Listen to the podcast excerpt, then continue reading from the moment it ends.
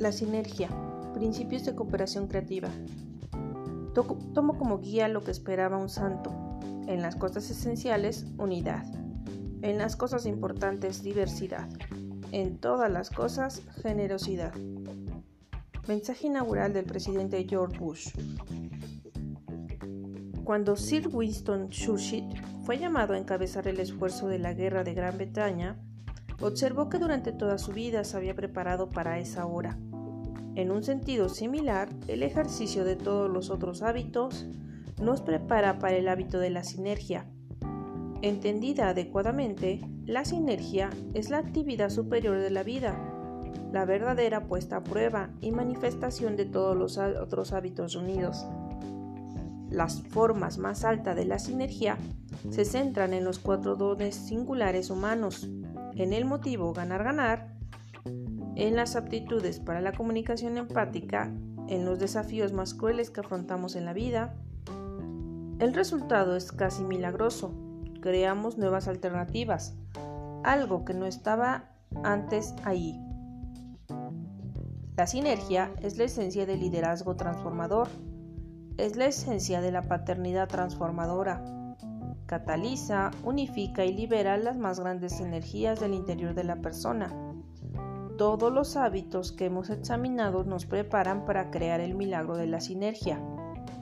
¿Qué es la sinergia? Simplemente definida significa que el todo es más que la suma de sus partes. Significa que la relación de las partes entre sí es una parte en y por sí misma y no solo una parte, sino la más catalizadora, la que genera más poder, la más unificadora y la más estimulante. El proceso creador es también la parte más terrible porque uno no sabe exactamente lo que va a suceder ni hacia dónde conduce. No se sabe qué nuevos peligros y desafíos va a haber que enfrentar. Empezar con un espíritu de aventura, de descubrimiento, de creatividad, requiere una enorme seguridad interior. Sin duda, hay que abandonar la comodidad del campamento y adentrarse en una zona salvaje enteramente nueva y desconocida.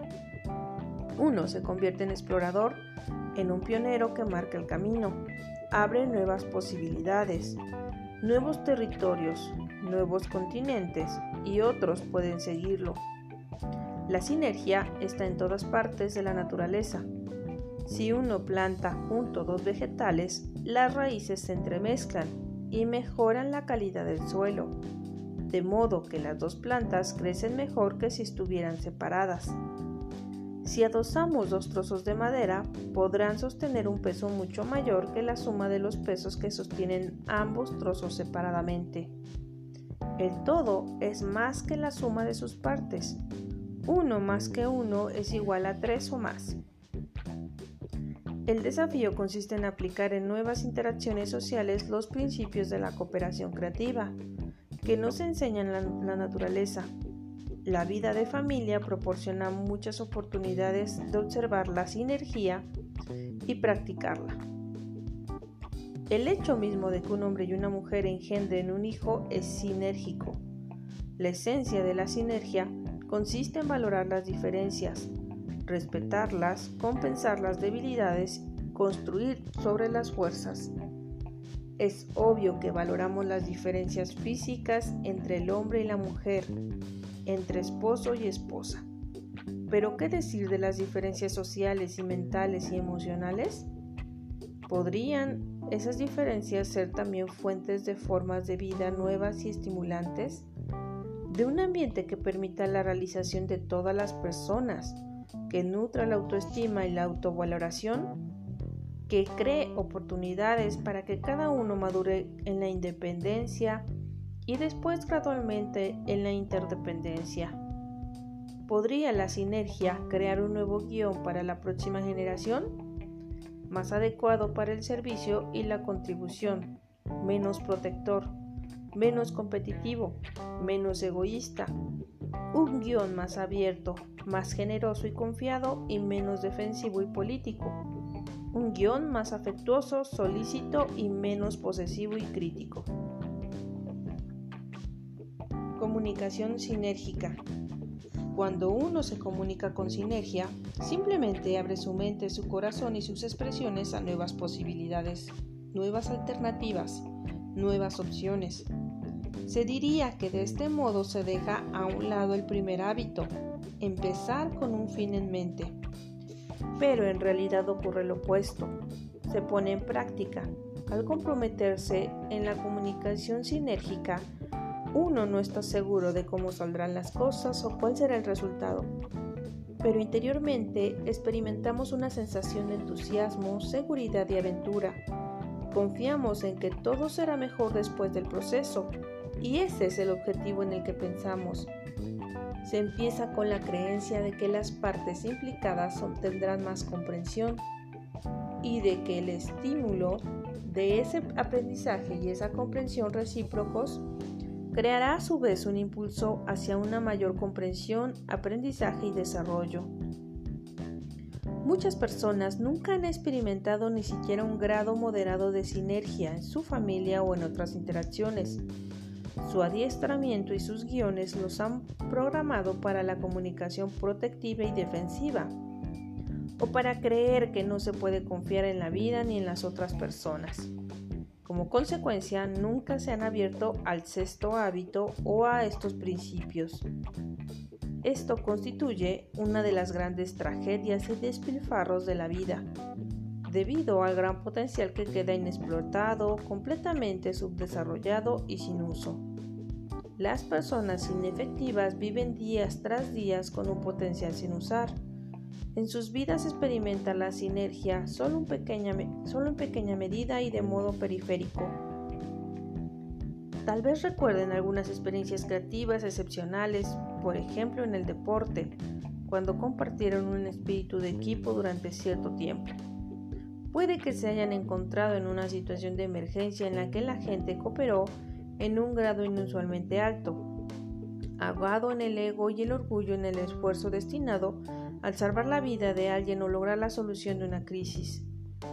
A muchos, esos acontecimientos pueden parecerles una excepción, casi insólitos en la vida, incluso milagrosos. Pero esto no es así. Estas cosas pueden producirse regular, sistémicamente, casi cotidianamente. Pero para ello se necesita una inseguridad, una apertura y un espíritu de aventura enormes. La mayor parte de los esfuerzos creadores son un tanto impredecibles. A menudo parecen ambiguos, imprecisos, de ensayos y error. Y a menos que se tenga una alta tolerancia a la ambigüedad y se obtengan seguridad de la integridad de los principios y valores interiores, uno puede encontrar desalentadora y desagradable la participación en empresas altamente creativas. Las personas tienen una excesiva necesidad de estructura, certidumbre y predictibilidad. Sinergia en el aula. Como maestro, he llegado a creer que todo curso verdaderamente inteligente oscila al borde del caos. La sinergia demuestra si los alumnos están o no abiertos al principio de que el todo es más que la suma de sus partes. A veces ni el maestro ni los alumnos están seguros de lo que va a suceder. Al principio hay un ambiente seguro que permite a la gente abrirse realmente y aprender a escuchar las ideas de los otros. Después empieza el brainstorming, la aportación profusa de los diversos puntos de vista, en el cual el espíritu de evaluación se subordinan al espíritu de creatividad, a la imaginación y al establecimiento de redes intelectuales, entonces comienza a producirse un fenómeno absolutamente inusual. Toda la clase se transforma con el estímulo de un nuevo ímpetu, una nueva idea, una nueva dirección que es difícil de definir, pero que resulta casi palpable para los participantes. La sinergia es casi como si un grupo estuviera de acuerdo colectivamente en subordinar viejos guiones y redactar uno nuevo. En cierta oportunidad, yo ensayaba, yo enseñaba en la Universidad de Filosofía y Estilo de Liderazgo. Habían pasado tres semanas del semestre cuando en medio de una exposición alguien comenzó a relatar experiencias personales muy poderosas, al mismo tiempo emocionales y perspicaces. La clase compartió un espíritu de humildad y respeto, respeto por aquel individuo y aprecio por su coraje. Ese espíritu se convirtió en un terreno fértil para un esfuerzo sinérgico y creativo. Algunos empezaron a sacar partido de él, compartiendo ciertas experiencias y comprensiones e incluso dudas acerca de sí mismos. El espíritu de confianza y seguridad impulsó a muchos a abrirse extremadamente. En lugar de exponer lo que habían preparado, se basaron en las ideas y comprensiones de los otros y comenzaron a crear todo un nuevo libreto en cuanto a lo que podía significar esa clase. Yo quedé profundamente implicado en el proceso. Fue tan mágico y creador que me sentí casi magnetizado y gradualmente fui aflojando mi compromiso con la estructura de la clase, totalmente sensibilizado a las nuevas posibilidades. No se trataba solo del vuelo de la fantasía, existía una sensación de madurez, estabilidad y sustancia que trascendía enormemente el plan y la estructura antiguos. Abandonamos los viejos compendios, los libros de texto comprados y todos los planes de exposición y abordamos nuevos propósitos y proyectos, asignaciones de tareas. Lo que estaba sucediendo nos estimuló tanto que más o menos tres semanas después todos experimentamos el abrumador deseo de compartirlo con otros. Decidimos escribir un libro que contuviera lo que habíamos aprendido y comprendido sobre el tema de nuestro estudio, los principios de liderazgo. Cambiaron las asignaciones de tareas, se emprendieron nuevos proyectos y se formaron nuevos equipos. Todos los participantes trabajaron mucho más de lo que habían hecho en la estructura original de la clase y por un conjunto de razones totalmente distintas. De esta experiencia emergió una nueva cultura extremadamente singular, cohesiva y sinérgica, que no concluyó con el semestre. Miembros de esa clase siguieron reuniéndose durante años, Incluso hoy en día, muchos después, solemos vernos, hablarnos sobre la experiencia e intentamos describir lo que sucedió y por qué. Una de las cosas interesantes para mí fue el poco tiempo que transcurrió hasta que apareció la confianza suficiente como para crear esa sinergia. Entiendo en gran medida que se debió a que los participantes eran relativamente maduros, Estaban en el semestre final del último año y me parece que aspiraban algo más que otra buena experiencia en el aula. Tenían hambre de algo nuevo y estimulante, algo verdaderamente significativo que ellos pudieran crear. En su caso, se trataba de una idea cuyo tiempo había llegado. Además, la química fue correcta. Yo sentí que experimentar la sinergia era más poderoso que hablar sobre ella que producir algo nuevo era más significativo que limitarse a leer un texto anterior. Yo también, me parece, como la mayoría de las personas, he pasado por momentos casi sinérgicos, suspendidos al borde del caos y por alguna razón caí en él. Lamentablemente, ciertas personas que han padecido esas experiencias suelen entrar en otras nuevas con ese fracaso en mente se defienden de la sinergia y se sustraen a ella. El caso es análogo al que los administradores que establecen nuevas reglas y regulaciones basadas en los abusos de unas pocas personas de la organización, limitando de ese modo la libertad para las posibilidades creativas de muchos otros. Algo parecido hacen también los socios comerciales que imaginan los peores guiones posibles y los redactan en lenguaje legal, anulando todo espíritu de creatividad y empresa y toda posibilidad de sinergia. Recordando muchas experiencias de asesoramiento y educación de ejecutivos, puedo decir que los puntos destacados fueron casi siempre sinérgicos. Por lo general, había un momento inicial que requería un considerable coraje, Tal vez al pasar a ser extraordinariamente auténticos, al afrontar alguna verdad interior sobre el individuo, la organización o la familia que realmente necesitaba expresarse, pero cuya expresión exigía una combinación considerable, coraje y genuinos deseos de expresarla. Entonces los otros también se volvían auténticos, abiertos y sinceros. Se iniciaba el proceso de la comunicación sinérgica. Por lo general, iba aumentando la creatividad y determinaba con comprensiones y planes que nadie había anticipado al principio. Como ha enseñado Carl Rogers, lo más personal es lo más general. Cuanto más auténtico se vuelva uno, cuanto más auténtico es en su expresión, particularmente acerca de las experiencias personales e incluso de las dudas sobre sí mismo, tanto más las personas pueden relacionarse con esa expresión y a su vez se sienten más seguras para expresarse. Esa expresión se vierte sobre el espíritu de la otra persona y se produce una auténtica empatía creadora que origina nuevas comprensiones y aprendizajes y una sensación de entusiasmo y aventura que mantiene el proceso en marcha.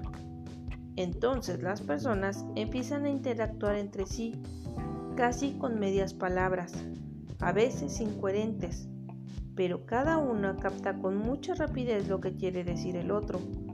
Se abren mundos enteramente nuevos de la comprensión, nuevas perspectivas, nuevos paradigmas que permiten elegir nuevas alternativas. Y se piensa sobre todo ello, aunque ocasionalmente esas nuevas ideas quedan en el aire. Por lo general llegan a cierta conclusión práctica y útil. La sinergia en la empresa. Yo he disfrutado de una experiencia sinérgica particularmente significativa al trabajar con mis asociados para crear el enunciado de la misión de nuestra empresa. Casi todos los miembros de la compañía nos reunimos en las montañas donde rodeados por la magnificencia de la naturaleza, empezamos con un primer borrador de lo que algunos de nosotros consideramos un excelente enunciado de misión. Al principio la comunicación fue respetuosa, solícita y predecible. Pero cuando comenzamos a hablar sobre las diversas alternativas, posibilidades y oportunidades que teníamos por delante, la gente adquirió una auténtica y abierta actitud. Simplemente pensaban en voz alta. La agenda del enunciado de la misión dejó paso a una asociación libre colectiva, a una espontánea complementación participativa de las ideas. Todos mostraban genuina empatía y coraje y nos, movimos desde la comprensión y el respeto mutuos a la comunicación sinérgica creativa. Todos podían sentirlo. Era excitante. Cuando maduró volvimos a la tarea de poner en palabras la visión colectiva desplegada. Cada una de esas palabras contiene un significado específico y compromete con él a todos los participantes.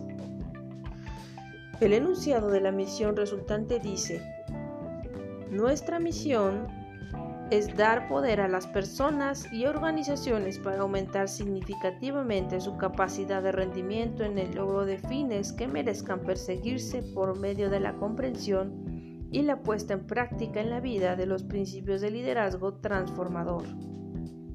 El proceso sinérgico que condujo a la creación de nuestro enunciado de la misión se grabó en los corazones, y mentes de quienes nos encontrábamos allí y nos ha servido como marco de referencia de lo que buscamos y también de lo que no buscamos.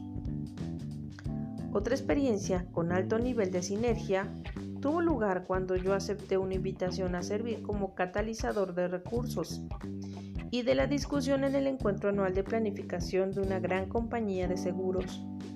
Algunos meses antes me reuní con el comité responsable de preparar y organizar el encuentro de dos días en el que participarían los más altos ejecutivos. Me informaron que la pauta tradicional consistía en identificar cuatro o cinco cuestiones principales mediante cuestionarios y entrevistas y en recoger propuestas alternativas presentadas por los ejecutivos. Los encuentros del pasado habían sido en general intercambios respetuosos que ocasionalmente se deterioraban y caían en batallas egocéntricas y defensivas del tipo gano-pierdes. Solían ser predecibles, nada creativos y muy aburridos. Cuando hablé con los miembros del comité sobre el poder de la sinergia, los hice tomar conciencia de su potencial con considerable asoramiento estuvieron de acuerdo en cambiar la pauta. Les pidieron a diversos ejecutivos que prepararan libros blancos sobre cada una de las cuestiones de alta prioridad y después se les pidió a todos los participantes del encuentro que los leyeran con anticipación para comprender los problemas y los distintos puntos de vista.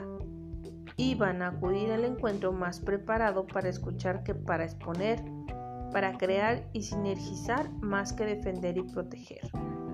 Pasamos el primer día, mediodía, enseñando los principios y practicando las aptitudes de los hábitos. Cuarto, quinto y sexto. Dedicamos el resto del tiempo a la sinergia creativa. La liberación de energía creadora fue increíble. El entusiasmo reemplazó el aburrimiento. Cada uno sabió la influencia de los otros. Se generaron nuevas comprensiones y opciones. Hacia el final del encuentro se desplegó un entendimiento enteramente nuevo de la naturaleza del desafío central que afrontaba la empresa. Las propuestas de los libros blancos se volvieron obsoletas. Las diferencias fueron valoradas y trascendidas. Empezó a tomar forma una nueva visión común Después de haber experimentado una sinergia real, la gente no vuelve a ser la misma. Sabe que existe la posibilidad de experimentar en el futuro otra de estas nuevas aventuras que, expanden la mente. A menudo se intenta recrear una experiencia sinérgica particular, pero muy pocas veces se logra. Sin embargo, el propósito esencial que está detrás del trabajo creativo puede recapturarse como en la filosofía de Lejano Oriente. No buscamos imitar a los maestros, sino que buscamos lo que ellos buscan. No procuramos imitar experiencias creadoras sinérgicas del pasado, sino que aspiramos a experiencias nuevas de este tipo, en torno a propósitos nuevos, diferentes y a veces superiores. Sinergia y comunicación. La sinergia es estimulante, la creatividad es estimulante, es extraordinario lo que pueden producir la apertura y la comunicación. Las posibilidades de que se produzcan una ganancia verdaderamente significativa, un progreso importante, son tan reales que vale la pena correr el riesgo que esa apertura entraña. Después de la Segunda Guerra Mundial, los Estados Unidos encargaron a David Lilienthal encabezar la nueva Comisión de Energía Atómica. Lilienthal reunió un grupo de personas sumamente influyentes, celebridades por derecho propio, apóstoles, por así decirlo, de sus propias marcas de referencia.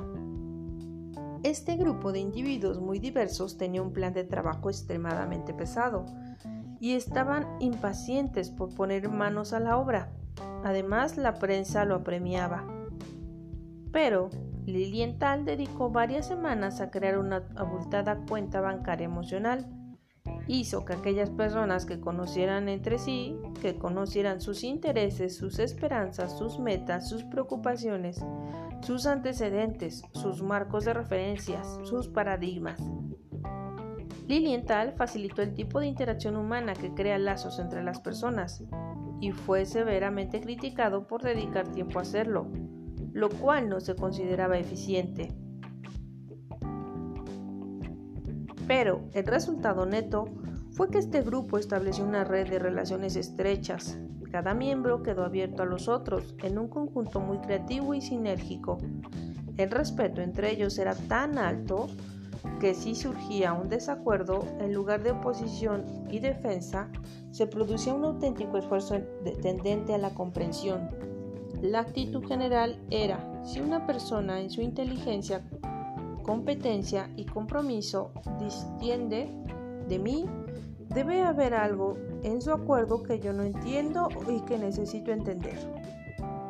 Usted tiene una perspectiva, un marco de referencia que yo necesito percibir. Se desarrolló una interacción no protectiva y nació una cultura inusual. El diagrama anterior ilustra lo que estrechamente relacionado que está la confianza con los diferentes niveles de comunicación.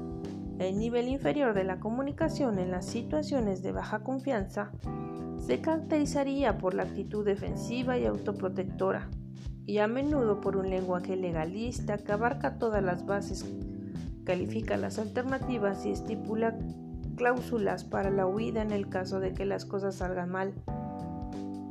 Esta comunicación solo produce gano, pierdes o pierdo ganas. No es efectiva. Ahí no hay equilibrio. P sobre CP y crea nuevas razones para defender y proteger. La posición media es la comunicación respetuosa. En este nivel interactúan las personas maduras, se respetan entre sí, pero quieren evitar la posibilidad de confrontaciones desagradables, de modo que se comunican con diplomacia, aunque no con empatía. Tal vez se entiendan en un plano intelectual, sin embargo, no tienen una visión profunda de sus propios paradigmas y supuestos subyacentes, ni se abren a nuevas posibilidades. La comunicación respetuosa opera en situaciones independientes e incluso en situaciones interdependientes pero sin acceso a posibilidades creativas. En las situaciones interdependientes habitualmente se opta por la transacción. La transacción significa 1 más 1 es igual a 1 y medio. Las dos partes dan y toman. La comunicación eh, no es, defensiva o autoprotectora ni amenazadora o manipulativa. Es honesta, auténtica y respetuosa, pero no es creativa ni sinérgica. Produce una forma devaluada de ganar-ganar. La sinergia significa que 1 más 1 puede ser igual a 8.16 o incluso 1600. La posición sinérgica de alta confianza produce soluciones mejores que cualquiera de las que originalmente propuestas y todas las partes lo saben. Además, disfrutan auténticamente de la empresa creativa. Se constituye una minicultura satisfactoria en y por sí misma. Aunque sea breve, existe allí un equilibrio CP sobre CP en ciertas circunstancias no se pueden lograr la sinergia y la salida. No hay acuerdo, resulta inviable. Pero incluso entonces un espíritu de intento sincero da habitualmente por resultado una transición más efectiva. La pesca de la tercera alternativa. Para tener una mejor idea del modo en que nuestro nivel de comunicación afecta a nuestra efectividad interdependiente, visualicemos el siguiente guion. En época de vacaciones, un hombre quiere llevar a su familia al lago para vivir en la naturaleza y pescar. Se trata de algo importante para él. Lo ha estado planificando durante todo el año. Ha alquilado una cabaña y un bote. Los hijos están realmente entusiasmados pero la esposa deseaba emplear las vacaciones para visitar a su madre enferma, que se encuentra a unos 250 kilómetros de distancia. No tiene oportunidades frecuentes de verla, lo cual es importante para ella. Estas diferencias pueden ser causa de una importante experiencia negativa. Ya hicimos los planes, los chicos están entusiasmados. Debemos ir al lago, dice el marido. No sabemos cuánto tiempo más vamos a tener a mamá con nosotros y quiero estar con ella, contestó la esposa. Si nos vamos ahora, ¿cuándo volveremos a tener tiempo para hacerlo? Todo el año hemos estado esperando esta semana de vacaciones. Los chicos no van a estar contentos pasando una semana en casa de la abuela. Nos van a volver locos. Además, tu madre no está tan enferma y tu hermana, que vive a menos de un kilómetro de ella, puede encargarse de cuidarla. Es mi madre también, quiero estar con ella. Puedes hablarle por teléfono todas las noches y tenemos el proyecto de encontrarnos en la reunión familiar de Navidad. ¿Recuerdas? Para eso faltan cinco meses. Ni siquiera sé si para entonces aún estará viva. Además, me necesita y quiere que esté con ella. La están cuidando perfectamente y los chicos y yo también te necesitamos. Mi madre es más importante que pescar. Tu esposo y tus hijos son más importantes que tu madre. Como no están de acuerdo durante, esas ideas, durante esas idas y venidas, finalmente pueden surgir algún tipo de transacción. Tal vez decidan tomarse vacaciones separadas. El hombre se va con los hijos al lago y la mujer visita a la madre. Los dos se sentirán culpables y desdichados los hijos lo sentirán y no podrán disfrutar plenamente de las vacaciones.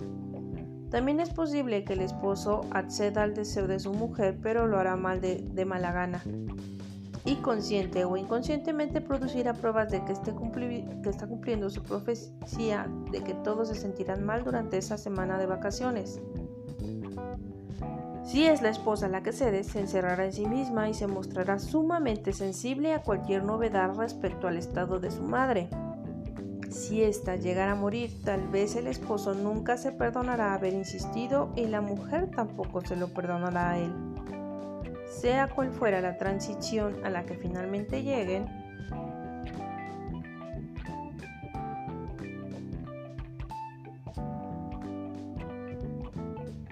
Puede que a lo largo de los años le recuerden como prueba de insensibilidad, indiferencia o nulo sentido de las prioridades.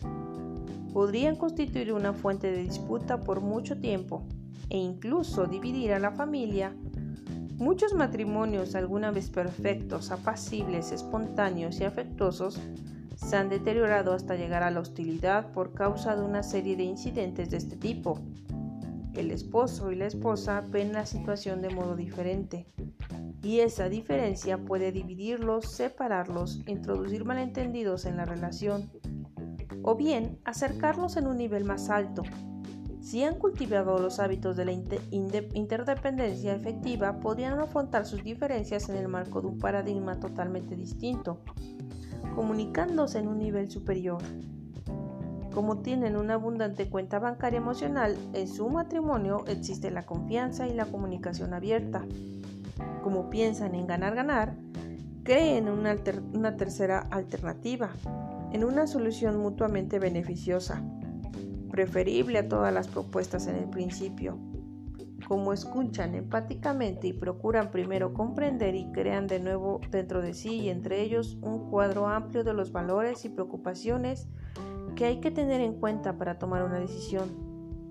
Y la combinación de estos ingredientes, la cuenta bancaria emocional abundante, el pensamiento de ganar-ganar, el procurar primero comprender, crea un ambiente ideal para la sinergia. En el budismo esto se llama el camino del medio. En este caso, el medio no significa transacción, significa algo más alto como el vértice superior de un triángulo. Al buscar el camino del medio o superior, esposo y esposa comprenden que su amor, su relación forma parte de su sinergia. Al comunicarse, el esposo siente real y profundamente el deseo de su mujer la necesidad que ella tiene de estar con su madre. Comprende que quiere aliviar las obligaciones de la hermana, que es la que principalmente se hace responsable del cuidado de la enferma.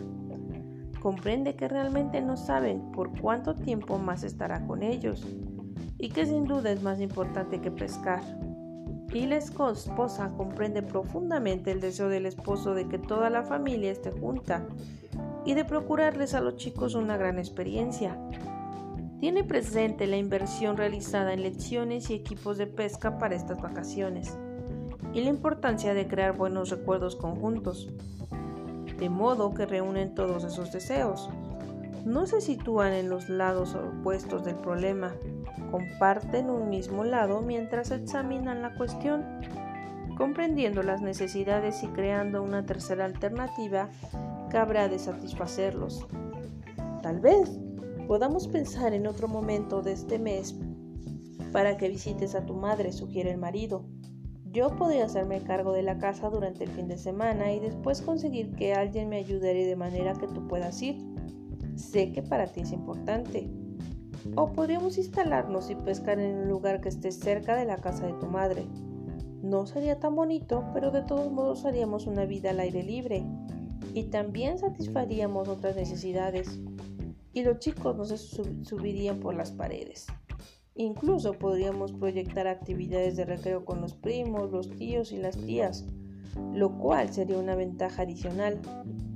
Sinergizan, se comunican en ambas direcciones y hasta que aparece una solución con los que ambos se sientan bien y que es mejor que cualquiera de las propuestas originales, es mejor que la transacción. Es una solución sinérgica que genera PES y CP. No se trata de una transacción, sino de una transformación. Las dos partes consiguen lo que realmente quieren y en el proceso construyen la relación.